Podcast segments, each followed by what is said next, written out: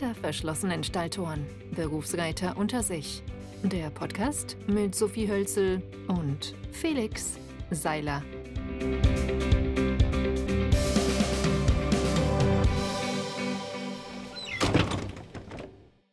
Hallo und herzlich willkommen zu einer neuen Folge Hinter verschlossenen Stalltoren, Berufsreiter unter sich. Ich bin Felix. Ich bin die Sophie und auch von mir herzlich willkommen. Genau, heute wollen wir mit euch über die Gebührenordnung für Tierärzte sprechen, beziehungsweise deren Anpassung. Da gab es ja in den letzten Wochen recht viel Diskussionsbedarf auf Social Media und wahrscheinlich auch außerhalb von Social Media. Wie ihr vielleicht mitbekommen habt, gibt es die Petition der Deutschen Reiterlichen Vereinigung, die sich für eine Anpassung, für eine erneute Anpassung der Gebührenordnung einsetzt, beziehungsweise für eine Senkung der Tierarztkosten im weitesten Sinne. Und wie ich gestern mitbekommen habe, wird auch die Petition nicht nur von der Deutschen Reiterlichen Vereinigung, sondern auch von der Deutschen Berufsreitervereinigung unterstützt und wahrscheinlich noch von vielen anderen ja, es ist ganz spannend, weil das war tatsächlich, ähm, ein mehrfach geäußerter, ähm, Zuhörerwunsch, dass wir darüber sprechen. Ähm, ich hätte jetzt ehrlich gesagt gar nicht gedacht, dass, ja, sich da jemand für unsere Meinung interessiert, weil, ja, wir haben da eigentlich ja gar nicht so viel zu zu sagen, aber wir, ähm, haben uns natürlich trotzdem Gedanken gemacht und da so ein paar Ideen zusammengetragen. Genau, erstmal grundsätzlich vielleicht natürlich die Anpassung der Gebühren bzw. die Gebührensteigerung ist merklich, auch für uns, für jeden, der Tiere hat, der Pferde hat. Man merkt sich, mein Tierarzt war noch nie billig und es wird jetzt nicht billiger, sondern teurer und es betrifft uns auch. Ich meine, ich hatte vor, vor drei Monaten hatte ich eine relativ hohe Tierarztrechnung, die bestimmt niedriger gewesen wäre bevor, der, bevor die Gebühren angepasst wurden, Sophie, ich glaube, dir geht es ähnlich. Du bist da auch nicht verschont geblieben bisher. Nee, also ich habe ja auch zwei eigene Pferde und bei uns war im November Zähne machen für beide. Wir hatten fünf Impfungen, also ein Pferd drei, das andere zwei.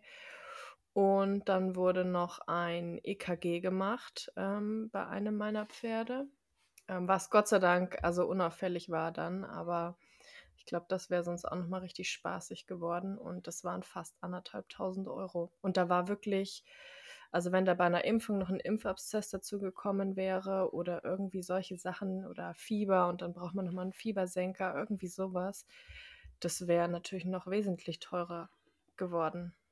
Ja. ja. also es tut uns auch weh, aber wir sind da trotzdem ähm, ehrlich gesagt schon auch sehr verständnisvoll mit dieser Erhöhung der GOT.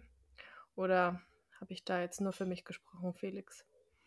Naja, auf jeden Fall. Ich meine, in meinem nahen familiären Umfeld gibt es eine angehende Tierärztin, die da auch recht deutlich ihre Meinung dazu geäußert hat. Und das hat eigentlich nur das unterstrichen, was ich mir schon vorher dachte, beziehungsweise die Meinung, die ich vorher schon hatte, wurde dadurch nur bestärkt. Und zwar, ich meine, ich habe es selbst schon mitbekommen. Ich meine, ich bin kein Tierarzt, aber die Tierärzte in meinem Umfeld, das ist jetzt nicht so, dass die in Saus und Braus leben, dass die nicht wissen, wo sie ihr Geld ausgeben sollen. Tierärzte hatten noch nie zu viel Geld. Ich meine, natürlich gibt es vielleicht, kennt ihr Tierärzte, die haben teure Autos, die sehen aus, wie wenn sie wahnsinnig viel Geld hätten, die aussehen, wie wenn sie wirklich nicht mehr Geld bräuchten. Verstehe ich vollkommen. Aber man muss da zuerst mal ganz klar unterscheiden zwischen selbstständigen Tierärzten, vielleicht Tierärzte, die eine eigene Pferdeklinik haben, Tierärzte mit eigenen Praxen, die es schon lange gibt, und angestellte Tierärzte. Da sieht es nämlich ganz anders aus. Und vielleicht mal vorneweg, um überhaupt Tierarzt zu werden, muss man studieren ziemlich lange. Das Studium ist nicht einfach. Man muss dann, je nachdem, in welcher Fachrichtung man sich spezialisiert, es kostet auch wieder Zeit und Geld. Und es ist wirklich kein Job, der in irgendeiner Weise einfach ist. Weder mental, die Selbstmordrate bei Tierärzten ist signifikant höher wie in vielen, vielen anderen Berufen. Das ist wirklich mental ein Knochenjob und natürlich auch körperlich. Vor allem, wenn man mit Großtieren arbeitet, Pferde, Kühe und so weiter. Da kann auch wirklich viel passieren und ist körperlich anstrengend. Das darf man nicht vergessen. Nee, auf jeden Fall. Und ähm, es ist ja auch nicht jeder Hund brav beim Tierarzt, ist nicht jedes Pferd kooperativ. Also ähm, die sind da teilweise schon auch mit ihrem Leben als Einsatz unterwegs. Und ich muss auch sagen, also ähm, ich meine, wir sind ja auch eine, oder zumindest ich gehöre dieser Berufsgruppe noch an. Das ist eine Berufsgruppe der Berufsreiter, die auch einfach recht wenig verdienen. Und ähm, ich finde es aber in Ordnung, ehrlich gesagt. Also Tierärzte verdienen wesentlich besser als äh, Bereiter. Aber ähm, die haben auch zehn Jahre studiert und das, äh, also ich finde es fair, obwohl ich weniger verdiene. Elf Semester. Sagen wir einfach mal so. Ja, ja gut, aber dann bist du noch nicht Tierarzt. Ja. Also da, da hast du, da musst du noch einen Fachtierarzt machen, dann promovierst du in der Regel jahrelang. Ähm, also das ist es nicht gewesen. Also es ist nicht, dass du da elf Semester irgendwie absolvierst und dann geht's los, sondern da gehört so viel mehr dazu, so viele unbezahlte Praktika und und und. Ja, vielleicht können wir uns das einmal kurz sogar anschauen. Ich habe die Zahlen hier, nur damit ihr auch so ein bisschen eine Vorstellung habt. Also es gibt eine Gehaltstabelle für angestellte Tierärztinnen und Tierärzte, die richtet sich, also das Bruttogehalt richtet sich nach der Anzahl der Berufsjahre zuallererst und auch nach der jeweiligen Tätigkeitsgruppe. Gibt es einmal die Tätigkeitsgruppe 1, das ist das Grundgehalt. Tätigkeitsgruppe 1 heißt, dass kleine Chirurgie, wie zum Beispiel die Kastration von Katern, äh, durchgeführt wird. Und dann gibt es Tätigkeitsgruppe 2 mit anspruchsvolleren Aufgaben und Tätigkeitsgruppe 3 ist dann Grundgehalt plus 20% Zuschlag. Da zählt dann zum Beispiel Kolikchirurgie dazu. Und nur damit ihr mal so eine ungefähre zahlenmäßige Vorstellung habt, in der Tätigkeitsgruppe 1 im ersten Berufsjahr, das sind 3500 Euro brutto. 3500 Euro brutto ist nicht viel, meine, meiner Meinung nach, wenn man das im Verhältnis setzt mit dem, mit, der, äh, mit dem Anspruch und der Verantwortung, die an den Beruf gestellt werden und auch die Ausbildung, die vorher schon absolviert wurde. Ich meine, es sind nicht nur die elf Semester Studium. Sehr viele Tierärzte haben davor zum Beispiel schon eine Berufsausbildung zur, zum Tierarzthelfer, zur Tierarzthelferin absolviert, um überhaupt studieren zu können.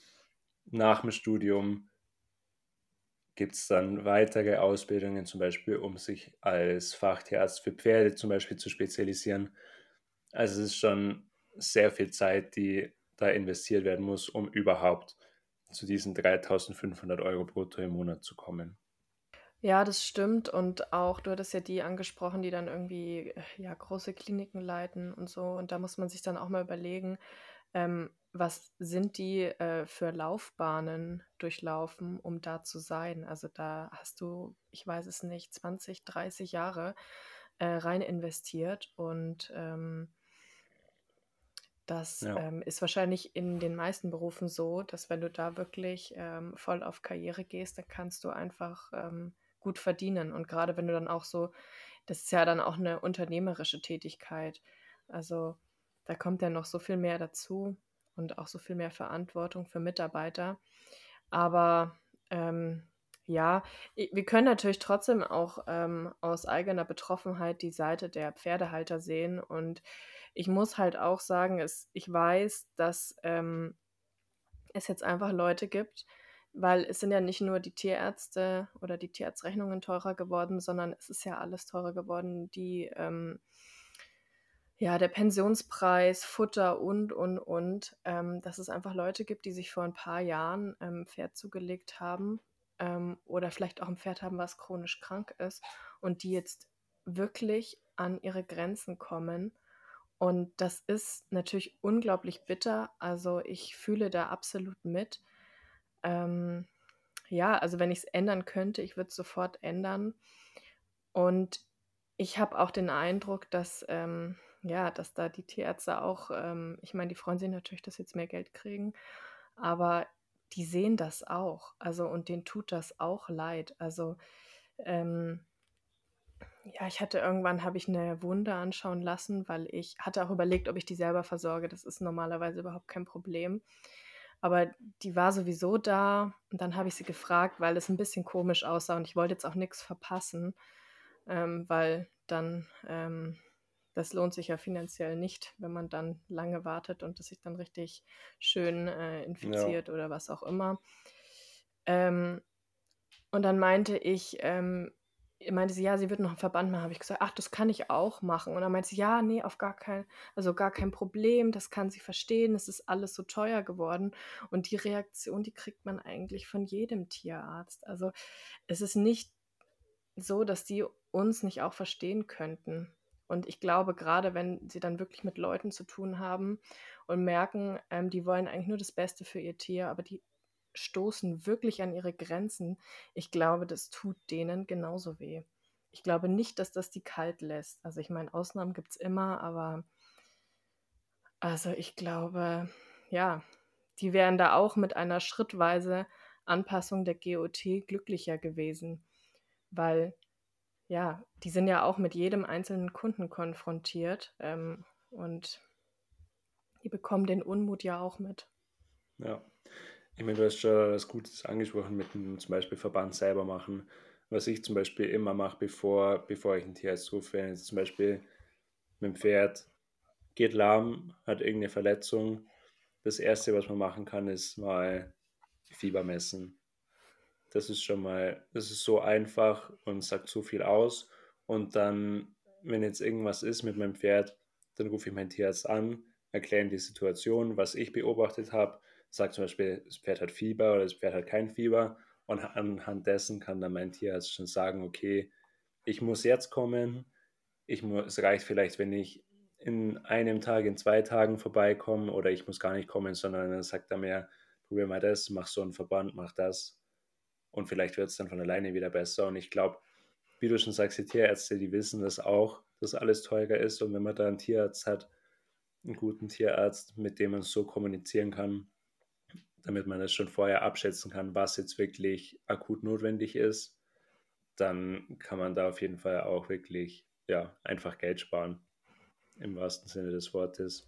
Und natürlich ist es immer ärgerlich, wenn man einen Tierarzt ruft und es ist nichts und man hat sozusagen unnötig Geld ausgegeben, aber ich muss auch ganz ehrlich sagen, andererseits ist es viel ärgerlicher, wenn man denkt, es ist nichts und man ruft den Tierarzt nicht und nicht und dann drei Tage später ist der Haxen fünfmal so dick und das Pferd kann sich nicht mehr bewegen oder Schlimmeres. Also wir übersetzen es einmal noch auf Hochdeutsch. Haxen heißt äh, Bein. Fuß oder Bein. ja. Tut mir leid. Ja, ist okay, Ja. dafür bin ich ja da. Der Nee, Gaul hat einen ähm, dicken Haxen, absolut. sagt man. Okay, das Pferd hat ein dickes Bein. Genau, also was auf jeden Fall auch ein guter Tipp ist, den auch äh, viele Tierärzte geben, ist, dass man einfach wirklich ausgestattet ist, um Wunden einfach selber zu versorgen oder da eine Erstversorgung zu machen. Ähm, also wenn es jetzt mal mehr als nur ein Kratzer ist, also wir reden jetzt hier natürlich nicht von, äh, keine Ahnung, 10 Zentimeter tiefen Fleischwunden, sondern einfach ähm, ja, so der Graubereich, wo man sagt, kann ich das jetzt noch selber versorgen oder lasse ich einen Tierarzt kommen, dass man da einfach seine Fähigkeiten und Fertigkeiten ähm, so ein bisschen ja, weiter ausarbeitet, um einfach auch verschiedene Sachen selber zu machen und dann auch erstmal fragt, ähm, also einfach wie Felix schon gesagt hat, die Parameter äh, telefonisch weitergibt und sagt, ja, warten wir noch, ähm, muss es direkt angeschaut werden, kann ich jetzt schon irgendwas machen? Und also ich kenne eigentlich keinen Tierarzt ähm, und ich habe da schon mit vielen Tierärzten zu tun, einfach auch beruflich bedingt, ähm, der sich da nicht drauf einlassen würde. Also die sind da eigentlich, die sind, glaube ich, sogar ganz im Gegenteil äh, froh, wenn sie ähm, ja jetzt dann nicht irgendwie ewig weit irgendwie nur für einen kleinen Kratzer fahren müssen, weil ähm, ja, da wartet vielleicht ein, ja, ein Kolikpatient. Ähm, Genau, oder Verbandswechsel sind auch recht teuer, wenn man einfach so 'n Hufverband wenn man so was selber machen kann. Wenn man Ja. da auch wirklich die Utensilien da hat. Ähm, ich habe immer Verbandswatte, ähm, ja, dieses Verbandsmaterial und auch jede Menge Panzertape da, weil da kann man sich schon auch einfach 'n Stück weit selber helfen. Ja, was ich also, was für mich natürlich Verbandsmaterial ist wichtig, das da zu sa da zu haben. Dann was ich zum Desinfizieren sinnvoll finde, ist was mit Jod, also, zum Beispiel Jodsei Jodseife, Jodsalbe. Aber was auch wirklich wichtig ist, vor allem für, ja, Kratzer, kleinere Wunden, sind Einmalrasierer. Ihr könnt die Wunde viel besser einschätzen, wenn ihr das Fell abrasiert an der Wunde. Wenn da Fell drüber ist, dann sieht man nicht, ist die Wunde 1 Millimeter oder 1 Zentimeter tief. Einfach 'n Einmalrasierer nehmen, das Fell dru rundrum abrasieren, kann man es viel besser einschätzen. Das ist auch wirklich dann kann man auch 'm Tierarzt telefonisch sagen: „Okay, die Wunde ist ungefähr so und so tief.“ Und dann kann er auch besser Oder einschätzen, wie dringend es oder 'n Bild schicken, genau. Aber wenn da Fell drüber ist, dann sieht man aufm Foto gar nix. Ja. Ne, auf jeden Fall. Und das sind ja jetzt, ich sage mal, nur die Tipps, die wir euch geben können. Also, ähm, es werden ja auch immer wieder so Erste-Hilfe-Kurse angeboten, also, Mhm. für Tierbesitzer, äh, wirklich von Tierärzten oder von, ich sage mal, Leuten, die das wirklich können. Und oder 'ne Möglichkeit wäre vielleicht auch noch bei Wurmkuren oder so 'ne Sammelbestellung zu machen. Einfach, ähm ich weiß nicht, ob man da preislich dann was machen kann, aber sich vielleicht Anfahrtskosten teilen, wenn man, ähm, Impftermine zusammenlegt, irgendwie so was. Also, das mit den Wurmkuren, mit den Sammelterminen, das war in dem Stall, wo ich vorher war. Da war das gang und gäbe, da gab's immer Sammelbestellungen. Da hat man dann das Geld dem Stallbesitzer, der hat das organisiert, hat man dem das Geld gegeben für die Wurmkur. Der Stallbesitzer hat dann sogar, wenn man das wollte, die Wurmkur dem Pferd gegeben oder man konnte's selber machen. Da kann man sich auf jeden Fall gibt's jetzt die die sogenannte Haus Hausbesuchsgebühr heißt es, oder? Die jetzt neu Mhm. ist, wo sich auch, ähm, ja, viele viele darüber beschweren, dass es die gibt, aber ist natürlich ich meine, die Anfahrt, die der Tierarzt hat, ist genauso Zeit und Zeit ist Geld. Muss man auch verstehen, dass er dass der Tierarzt da da was dafür verlangen muss. Und auch was, glaube auch noch ein Kritikpunkt war der der Petition, war zum Beispiel die mehrfachen Gebührensätze. Vielleicht da mal kurz zur Erklärung dazu, weil es gibt also, die, ähm, Gebührenordnung sieht für verschiedene Anlässe verschiedene Gebührensätze vor.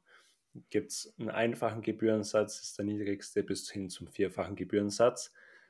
Kann man für die gleiche Leistung verschiedenfache Gebührensätze veranschlagen. Und das kommt beispielsweise daher das richtet sich beispielsweise nach der Schwere des Falls. Angenommen, man hat ein Pferd, Verbandswechsel gibt's Pferde, die bleiben stehen, die lassen sich den Verband wechseln, geht super schnell, super easy, alles gut. Das ist vielleicht zum Beispiel der einfache Gebührensatz. Dann gibt's Pferde, die bleiben nicht stehen. Die wollen dich treten, die wollen dich wieder treten und wieder treten und wieder treten. Dauert wahrscheinlich fünfmal so lange, Manche ist machen's dann sogar.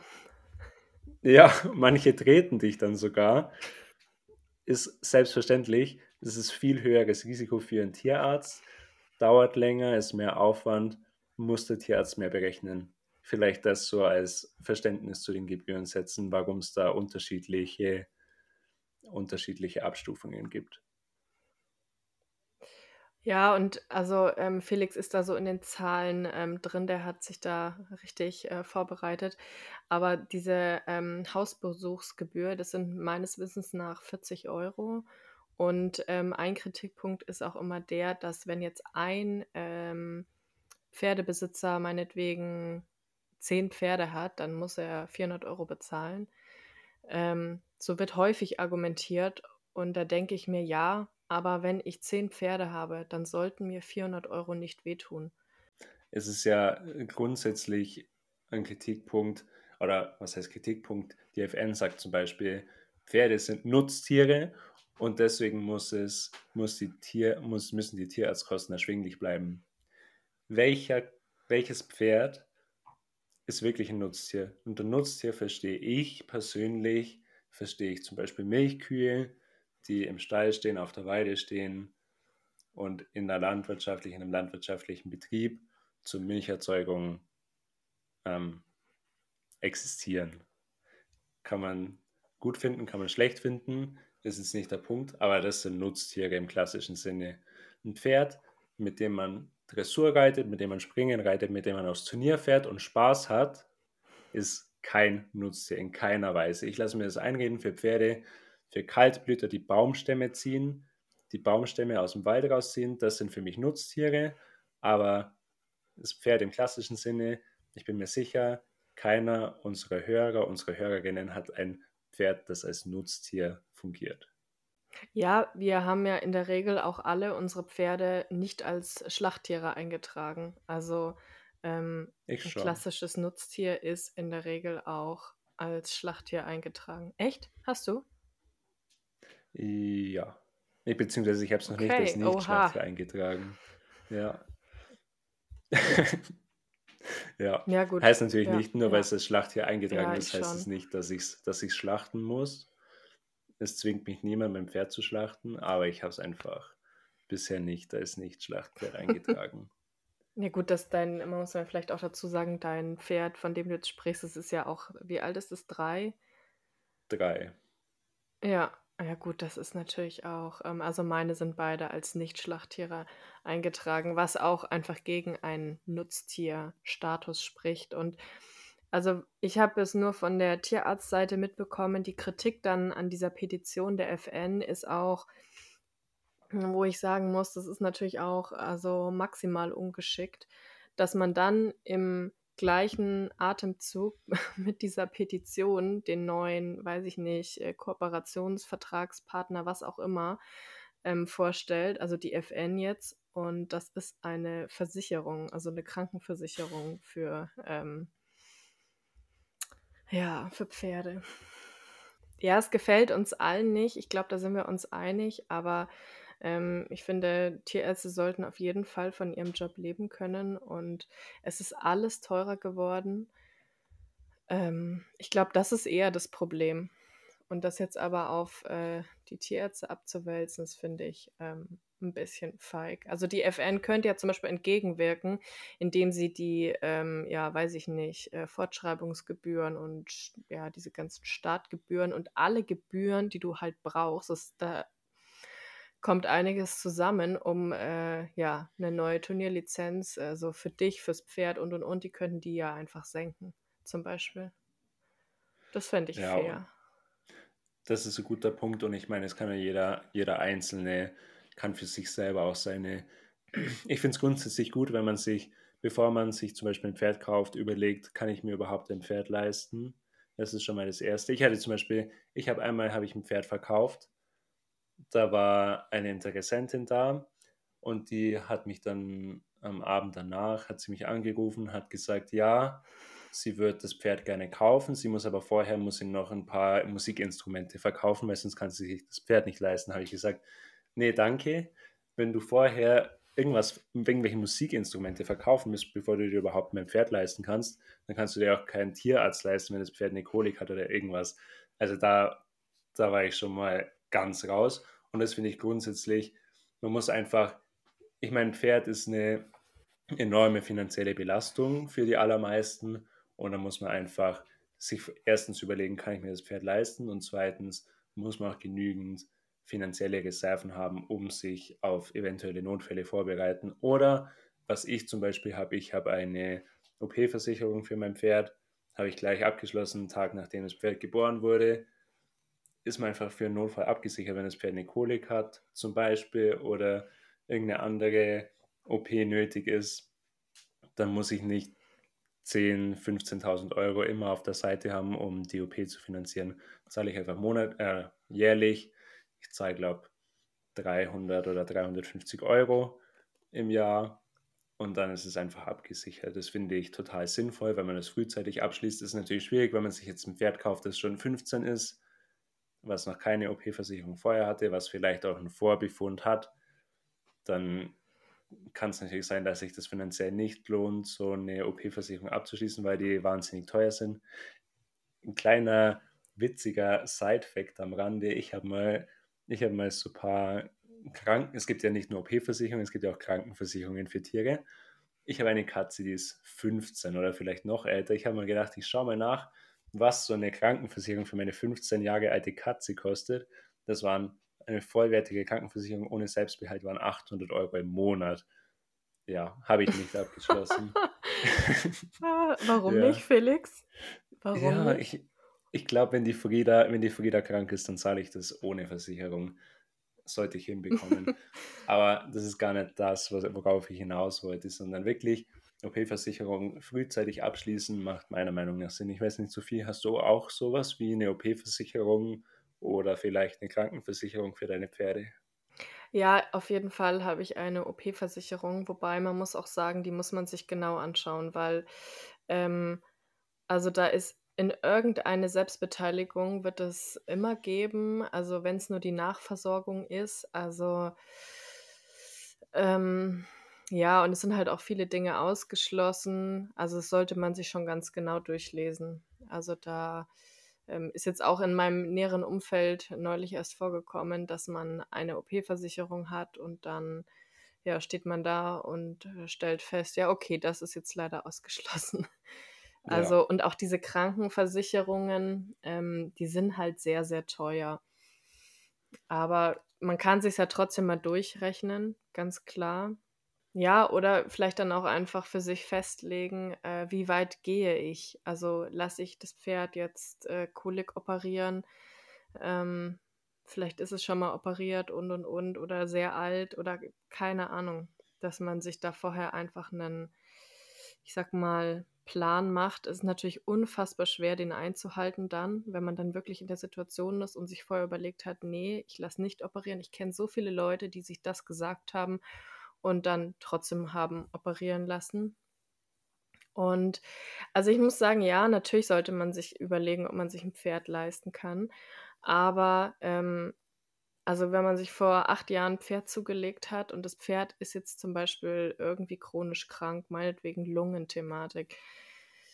Ah, also es ist schon schwierig und es ist ja alles teurer geworden. Also Lebensmittel, ja, ja tanken, alles. Also ich glaube, das ähm, trifft nicht nur die Leute, die da völlig ähm, ja, realitätsfern sind, sondern das trifft leider auch viele ich sag mal, normale Pferdebesitzer, die jetzt echt gucken müssen.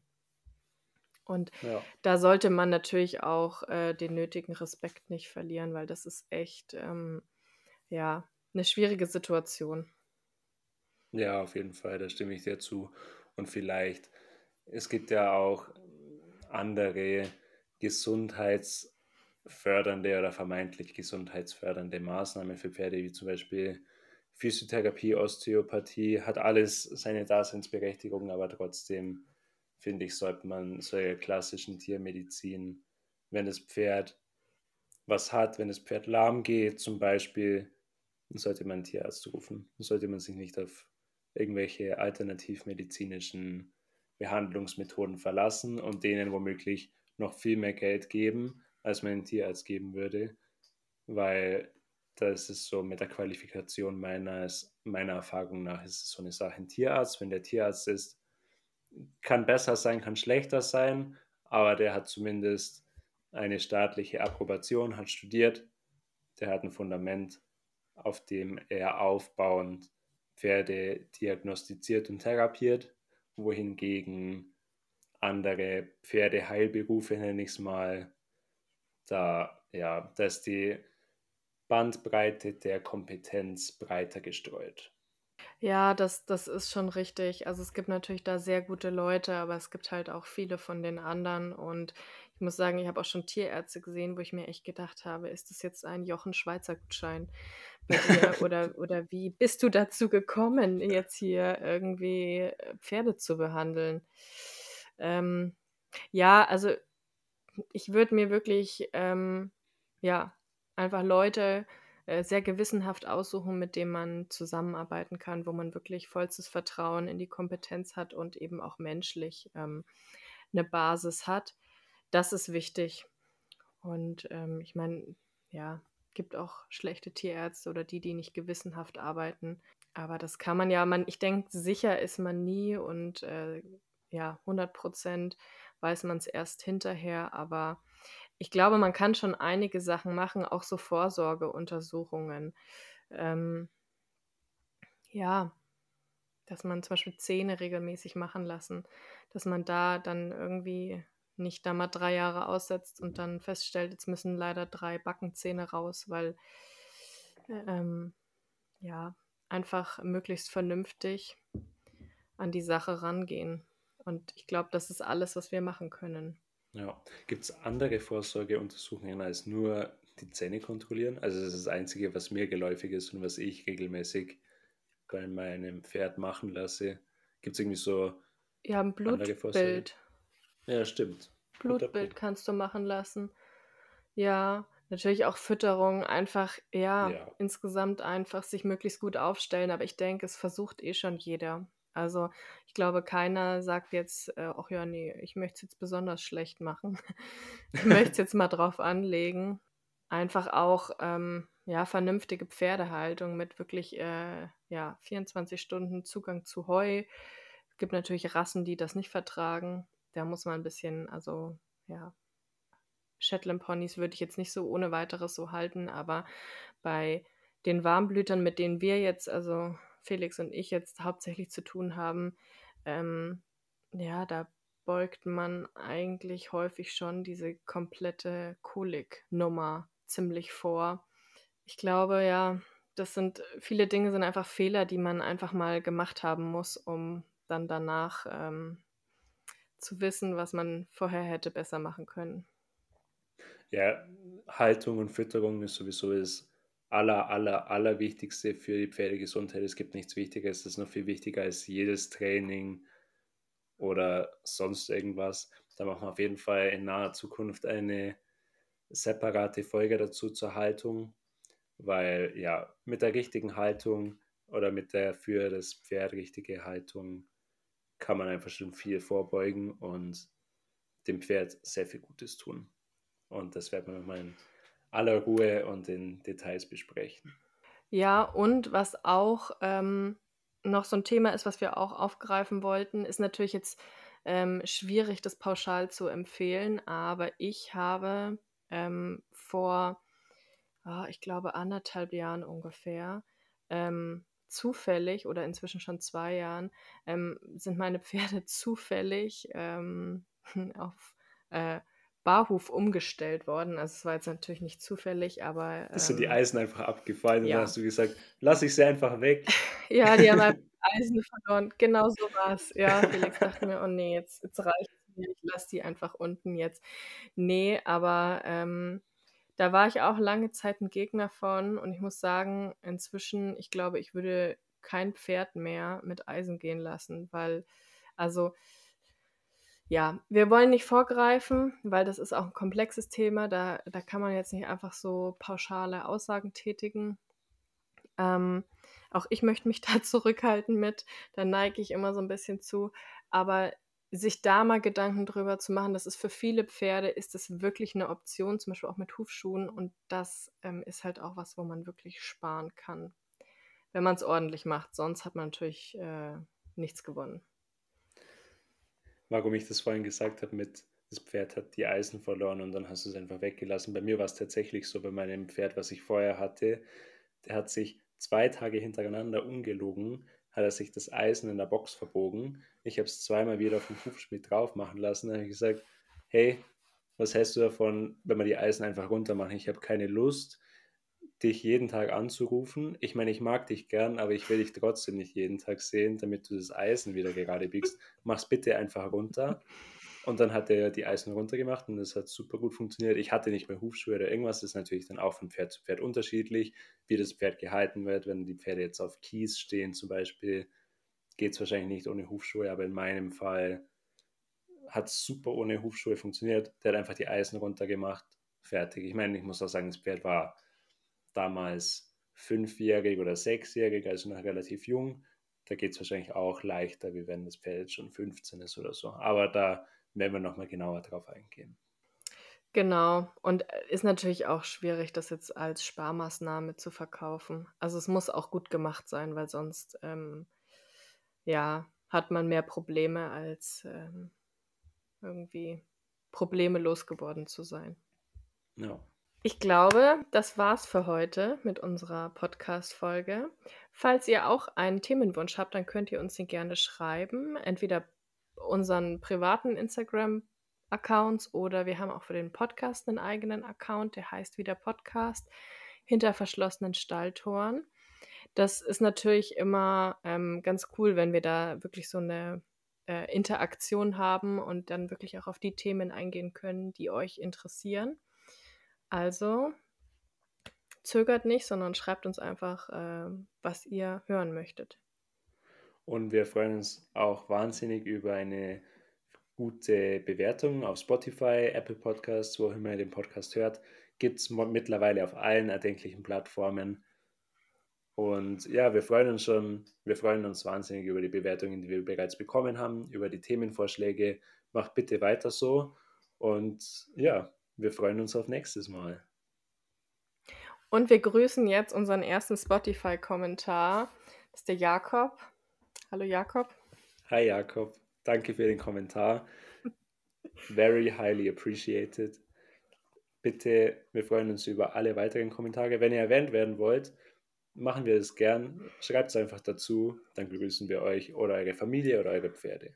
Ja, Genau, und noch zum Schluss, also Felix, beschränk dich bitte auf Dialekt und Ho äh, Hochdeutsch und nicht auch noch auf Englisch, weil sonst muss ich so viel übersetzen. Okay. In diesem Sinne, bis zum nächsten Mal und danke fürs Einschalten. Bis nächstes Mal. Tschüss.